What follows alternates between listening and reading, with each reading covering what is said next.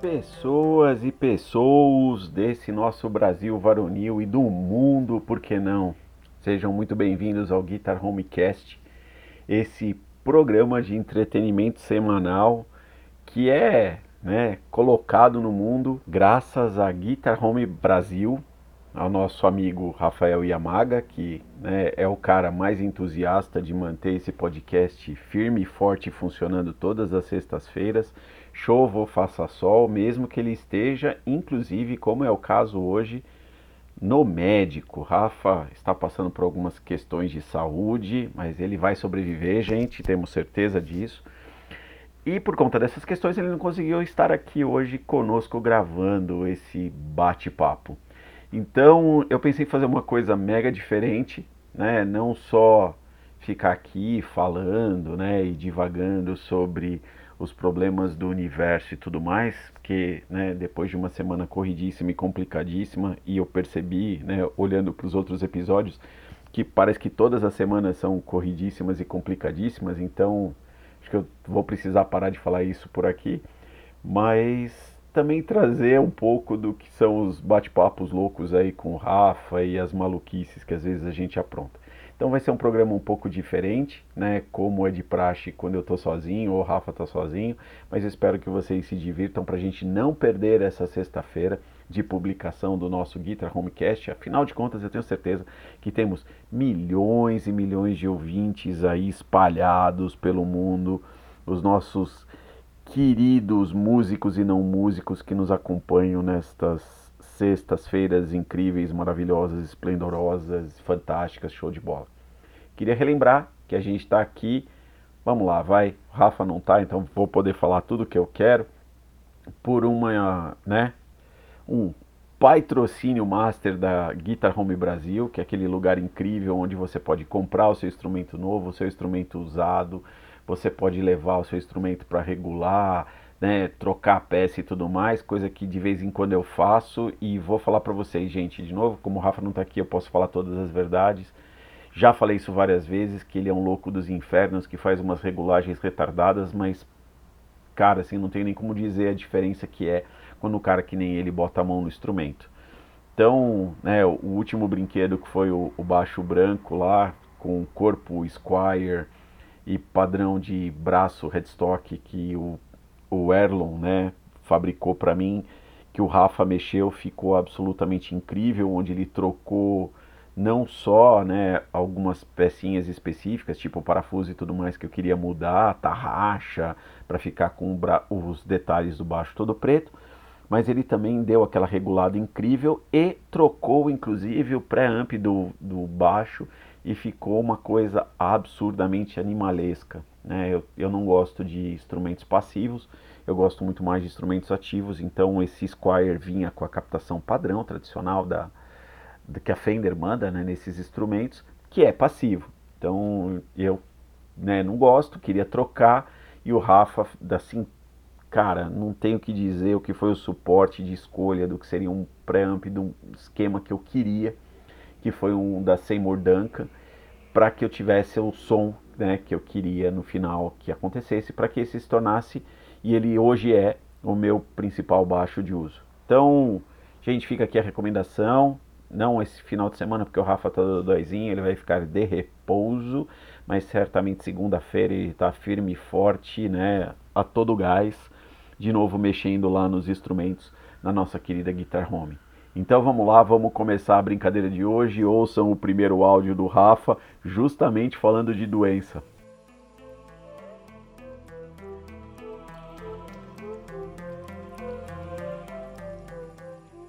Estou aqui no meu médico, o Dr. Napoli, daqueles médicos antigos, sabe? E fumando provavelmente, possivelmente, meu último cigarro na frente da clínica. Porque acho que hoje, se eu sobreviver ao meu mal-estar, eu não sobrevivo ao espancamento e à bronca do Dr. Napoli. Então que fique registrado que a partir de hoje eu começo a parar de fumar. Apesar de não querer, e acho muito difícil, né? Quando a gente não quer parar de fumar é muito difícil. Então, acho que até querendo é difícil, né? Mas eu tô no momento que eu não gostaria. Já quis parar, parei antes da pandemia, fiquei acho que quase três meses, é, mas aí não teve como, aí voltou e é o que todo mundo fala, aí volta pior, né? Mas é isso, estou aqui na Avenida Mirim e provavelmente será a última vez que seguro um bastãozinho da morte.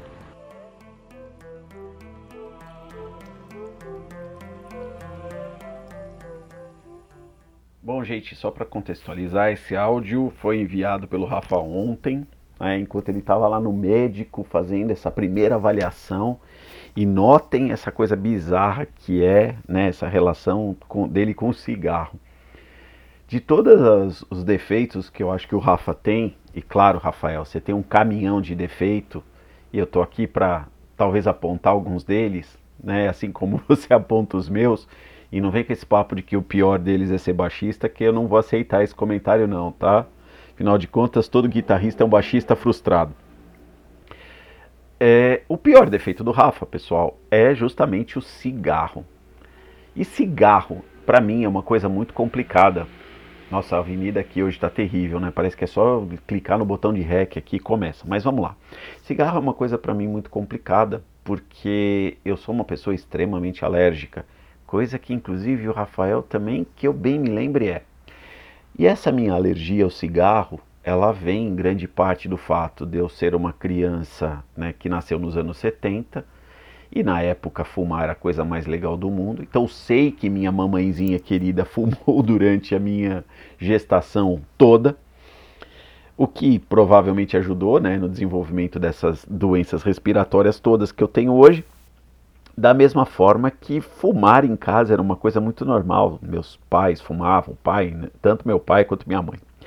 Então, os dois velhotes hoje, né, como eu me refiro a eles com todo o amor do mundo, eles fumavam muito quando eu era criança e aquilo me causava problemas né, muito complicados de coceira no nariz, rinite, sinusite, né, atacada e tudo mais, que de vez em quando eu tenho os picos hoje. E uma das coisas mais complexas de estar presencialmente com o amigo Rafa é essa porra desse cigarro dos infernos, que ele adora ou né, está extremamente viciado apenas em fumar, e que agora a gente espera que, não só por conta desse momento né, dele não estar se sentindo tão bem, por outras questões, inclusive excesso de trabalho, mas que de uma vez para sempre ele pare com essa bagaça, porque, poxa, todos nós sabemos, né, que o cigarro ele é uma coisa extremamente agressiva para o organismo e que mata pessoas todos os anos. E eu, como um amigo preocupado com o meu querido amigo Rafa, quero que ele pare de fumar, porque afinal de contas, né, a gente precisa se cuidar para ver se a gente aguenta pelo menos mais uns seis meses, porque no ritmo que anda ultimamente, eu acho que a gente não dura nem mais três. E percebam qual foi minha resposta para o Rafa, né, depois desse áudio dele, e a situação peculiar que eu estava vivendo.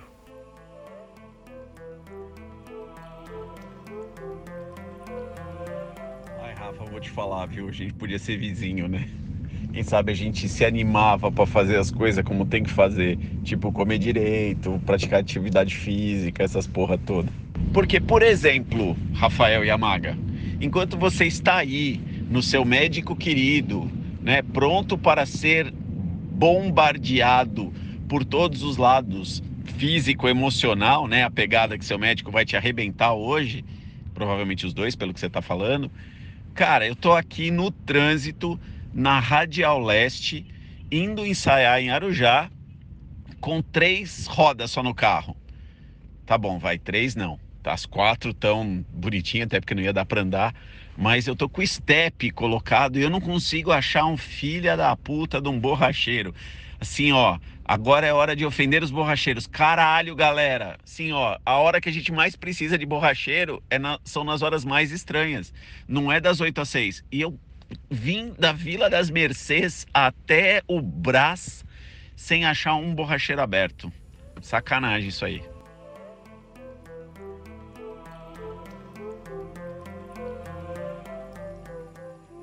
Provocação desse bate-papo, que é justamente o fato da gente poxa, às vezes precisar muito de alguns profissionais e não conseguir acesso a eles, né? Algum serviço ou coisa do tipo. Então, realmente, eu estava com o carro precisando resolver um furo no pneu. Não era 11 horas da noite, era tipo 7 horas. Eu indo para o ensaio era já, afinal de contas, né? Quintas-feiras são as quintas de ensaio da Hardtop 67. Vou aproveitar aqui e fazer o jabá, né? Quem acompanha aqui o Guitar Homecast sabe que a Hard Top 67 é a minha banda, né? A gente toca hard rock de forma geral, e aí a gente toca em alguns bares, em alguns lugares, temos um trabalho próprio também, então sigam a Hard Top 67 no Instagram, arroba Hard Top 67, vocês vão achar a gente no YouTube também, Hard Top 67. Se vocês procurarem com carinho nas plataformas de streaming, vocês acham a gente também, Hard Espaço Top Espaço 67. Então, jabá feito, estava eu indo lá para Arujá e aí fui com essa preocupação, simplesmente porque não conseguia achar um borracheiro aberto numa cidade como São Paulo. Não é que não tinha, obviamente, mas mesmo eu caminhando aqui, né, da Vila das Mercês Sacomã, passando, né, por todo esse trajeto até a, a Zona Leste para poder entrar na Dutra e seguir até Arujá, eu não consegui um borracheiro. E é muito louco quando a gente pensa né, nesse processo todo, porque quantas outras vezes né, a gente não está procurando um profissional para atender, né, ou dar uma força, segurar a onda, resolver um problema e a gente não consegue. E no mundo da música isso é uma coisa muito louca, né? Eu adoraria que o Rafa tivesse aqui para pontuar a experiência dele, já que ele também tocou pra caramba aí na noite e viu muita loucura acontecendo. Mas uma das coisas mais bizarras e difíceis a gente encontrar muito bons nas casas onde normalmente a gente toca ou nos eventos são os famosos técnicos de som. Tem uma galera incrível, claro. Toda profissão tem caras muito legais, da mesma forma que tem muita gente muito ruim. Mas é muito louco a gente pensar como o técnico de som sacaneia músico. Então, quando a gente encontra, e aí não é nem uma questão do cara ser bom ou ruim, mas o quanto ele quer zoar o músico, eu acho que todo mundo aqui já passou por aquela situação bizarra de. Estávamos falando isso no ensaio da Hard Top 67 ontem, inclusive, de que, poxa, você tá lá num evento, não sei o que, e você fala, pô, né? Ou o retorno da voz tá baixa, ou principalmente, que é onde vem a grande sacanagem, o seu instrumento parece que não tá muito alto né? E aí qualquer piada com baixista, vamos parar, hein, gente? Mas vamos lá. E aí você fala pro técnico, cara, aumenta essa bagaça, né? Dá uma força aí para nós, dá um grau, putz, dá 10 centavos, sei lá. Músico né, é criativo até na hora de pedir pro técnico simplesmente aumentar o volume para melhorar né, a performance e conseguir ouvir tudo mais. E se o técnico discorda dessa necessidade de aumentar o volume, o que, que ele faz? Ele só bota o dedo no botãozinho, faz de conta que está mexendo e dá aquela trollada no, no músico que pediu né, o, o aumento do volume. Ele vira para o músico e fala: E aí, grande, resolveu? E aí é claro né, que você, coitado músico, que acha que né, o técnico tá te dando aquela força e não quer ficar incomodando o cara, falando, pô, cara, aumenta mais, aumenta mais, aumenta mais. Chega uma hora que você fala, claro, meu querido, beleza, obrigado, vamos assim, né? E qualquer coisa eu te aviso. O que é muito complicado. Então, de novo, né, temos técnicos de som muito legais nos lugares que a gente vai. Mas muitas vezes a gente encontra os técnicos que parece que querem muito mais trollar os músicos do que realmente né, ajudar a gente. E isso é tão verdade que é muito comum o técnico de som simplesmente montar o esquema, né? Tipo, na passagem de som a gente resolve tudo tal.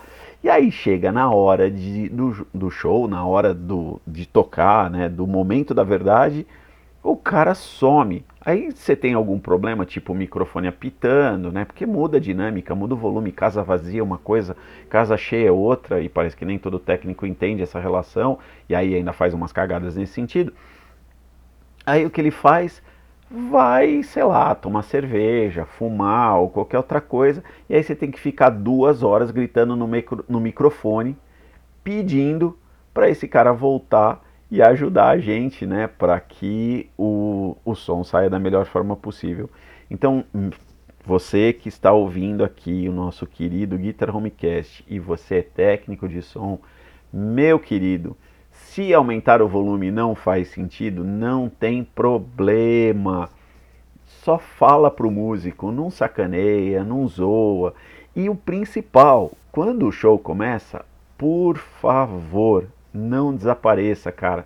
Porque, né, principalmente no começo do show, quando as coisas estão se adequando, né, dessa coisa de casa cheia, casa vazia, porra, cara, a gente precisa de você lá, né? Até para dar aquela força, aquele carinho.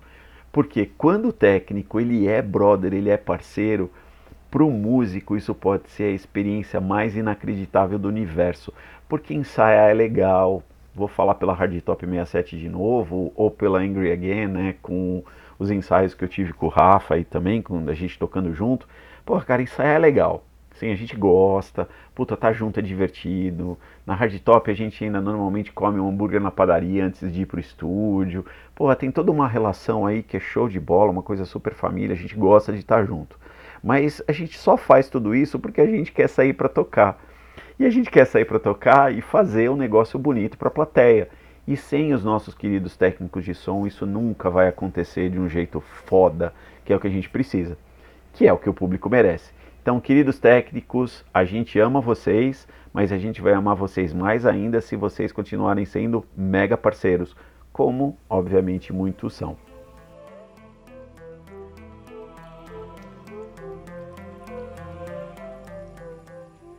Uma das coisas mais divertidas nessa relação toda aí com, com o Rafa, né, nesses anos todos que a gente está junto aí, inventando tranqueiras, seja comprando instrumento junto, vendendo instrumento, resolvendo podcast, falando besteira, né, tirando catota do nariz, sei lá, né, toda essa loucura que a gente vem fazendo. Uma das coisas mais engraçadas com o Rafa é quando ele tem uma opinião muito formada sobre alguma coisa. Então, gente, olhem o que foi esse áudio que eu recebi dele quando a gente estava conversando sobre a compra de um pedal. Então, aqui vai o Parental Advisory, né, o Explicit Lyrics, aquele selinho bonitinho que vinha na capa dos discos, né, para avisar que as letras tinham palavrões, né, o conteúdo sensíveis. Então já vou deixar o aviso aqui porque o próximo áudio contém um montão de palavrões.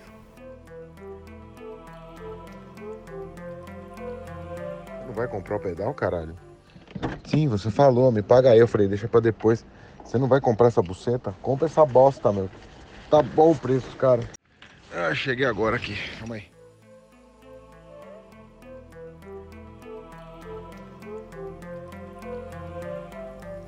Bom, já que a gente está falando de profissionais difíceis de encontrar, né, no momento que você precisa, como vocês podem ver, eu, por exemplo, né, graças ao Rafa, tenho um cara para me dar esses conselhos muito legais, né, de quando você tem que gastar dinheiro ou não com equipamento.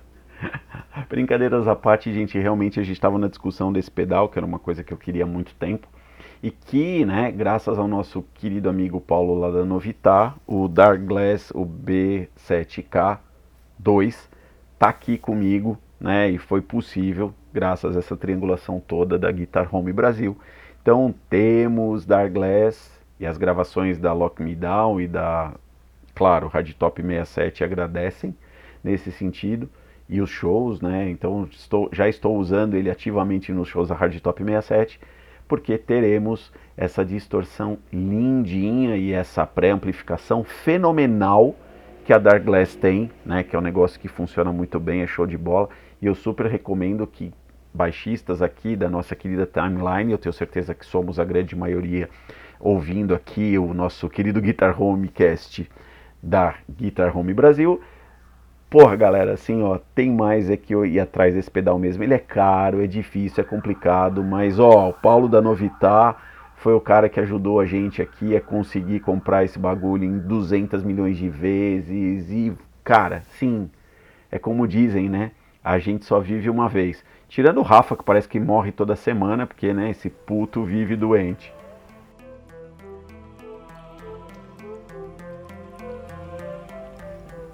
Outra situação muito louca, né, que parece que está meio recorrente em termos de prestação de serviço ultimamente, são os nossos queridos Ubers. eu tive uma experiência muito louca essa semana com o Uber. Eu não estava nem indo para ensaio, nem é uma coisa tão relacionada à música, eu estava indo para a faculdade dar aula. E eu passei por aquela experiência divertidíssima que quem mora aqui na cidade de São Paulo deve passar com alguma frequência, que é aquela coisa louca de você chamar um carro, né, um Uber, e meu, aquele aplicativo maldito fica girando procurando motorista, demora para um caralho até a hora que localiza o motorista. Aí aparece lá o nome do motorista, pla placa do carro, modelo e tudo mais, e diz que o motorista está a caminho. O tempo passa, a gente acelera aqui, né, nosso tempo, e de repente, e foi o que aconteceu comigo neste dia, foi na terça-feira, dez minutos depois, o motorista cancela, estando a um quarteirão aqui de casa, para me levar lá para Unip Anchieta. Aí, pô, cara, que desespero, né? Os meus alunos precisando apresentar trabalho, tenho certeza que eles estavam preocupadíssimos, querendo que eu chegasse muito rápido. Então eu estava começando a ficar muito atrasado, né, para chegar e tudo mais. Então, Claro, deixei o aplicativo continuar procurando e aí ele localizou outro motorista. Passou né, mais um tempinho, esse motorista cancelou a corrida de novo. Aí ele localizou outro motorista depois de um tempo. Passou mais um tempinho, esse motorista cancelou. Gente, claro que no motorista seguinte eu já mandei uma mensagem para o motorista: meu amigo, por favor, os meus alunos estão me esperando na sala de aula, eles precisam apresentar trabalho. Não cancela essa corrida. O Ronan, que foi o meu motorista aí nessa vez, e vocês vão entender por que, que eu guardei tão bem o nome dele, já que eu tenho um cérebro de geleia, como diz a minha querida amiga Juliana Pirani. Cara, o Ronan foi incrível, ele me respondeu na hora dizendo: Não, meu querido, fica tranquilo, tô indo para aí. Ele chegou dois, três minutos depois, me pegou aqui e foi, né, batendo papo comigo até chegar lá na Unip me deixou na porta da faculdade, parou bem na frente para me facilitar para descer e tudo mais. E aí eu desci do carro carregando mochila, projetor, caixa de som, enfim. Quando eu ponho os pés na calçada, eu sinto que meu bolso esquerdo, porque como uma pessoa caótica, todavia sistemática que eu sou, minha carteira fica no bolso direito da calça e meu celular no bolso esquerdo. E aí eu percebi que o bolso esquerdo estava vazio. Ou seja, eu tinha acabado de esquecer o celular dentro do Uber. Quem passou por essa experiência bizarra vai me compreender agora. Sim, é aquele misto de emoções, né? Aquela sensação absurda de vazio. Como assim? O que, que eu faço agora? Como vai ser para eu ir embora para casa? Como é que eu vou me comunicar com a dona Raposa para ela vir me buscar? Será que ah, Lembrando que lá na, na Unip não tem Wi-Fi aberto ali para os alunos e tudo mais. Então, putz, como é que eu faço para avisar? Subir correndo para a sala dos professores e lá né, tem os computadores que os professores utilizam com acesso à internet e conseguir acessar minha conta né, do iCloud, já que meu aparelho é Apple, para tentar né, avisar o coitado do motorista, porque não adiantava ligar no meu aparelho também, porque meu celular fica eternamente no silencioso. Entrei no iCloud, consegui mandar aquele, aquela buzina né, que a Apple permite que faça, o Google também tem isso no localizador. E aí o, o coitado do Ronan localizou meu celular e a Apple tem essa, esse feature né, nos aparelhos onde você consegue mandar um número para que a pessoa possa ligar por meio do seu próprio celular para avisar sobre a perda. Nesse meio tempo, Imaginem, né? Até conseguir fazer tudo isso, já eu tinha que estar dentro da sala de aula às 7h10, foi aquele atraso absurdo. Já cheguei um pouco atrasado, foi aquele atraso absurdo para fazer tudo isso, mas deu certo. Né, eu consegui entrar em sala de aula, né, os alunos fizeram apresentação de trabalho e tudo mais.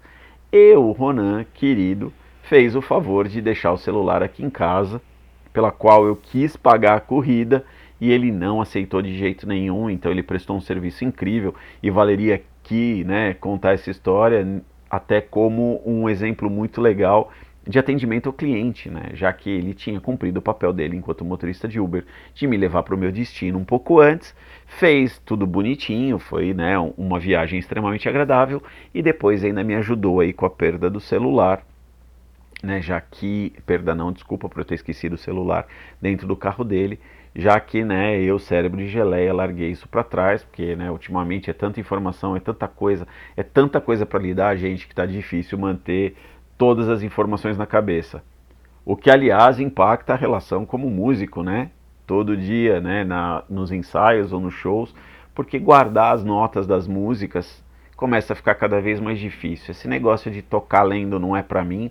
Aliás, fica um puxão de orelha aqui para todos vocês vocalistas que adoram andar com aquelas pastinhas malditas pretas com letras, ao invés de decorar a letra das músicas. Eu espero que vocês queimem no inferno, seus putos do caralho. E aliás, não adianta mudar da pastinha para o tablet, tá? Porque do mesmo jeito, isso é um cacete os músicos têm que decorar a estrutura da música, saber todas as notas, chegar lá executar corretamente e chega lá o vocalista com a pastinha e acha que só ler a letra vai resolver o problema. Senhores vocalistas, agora é a vez de eu insultar vocês para valer. Vocalista também tira a música. E vamos combinar que, ô oh, raça complicada que vocês são, hein? Tá aí estão insultados. Espero que vocês mandem muitas mensagens raivosas para o nosso e-mail podcast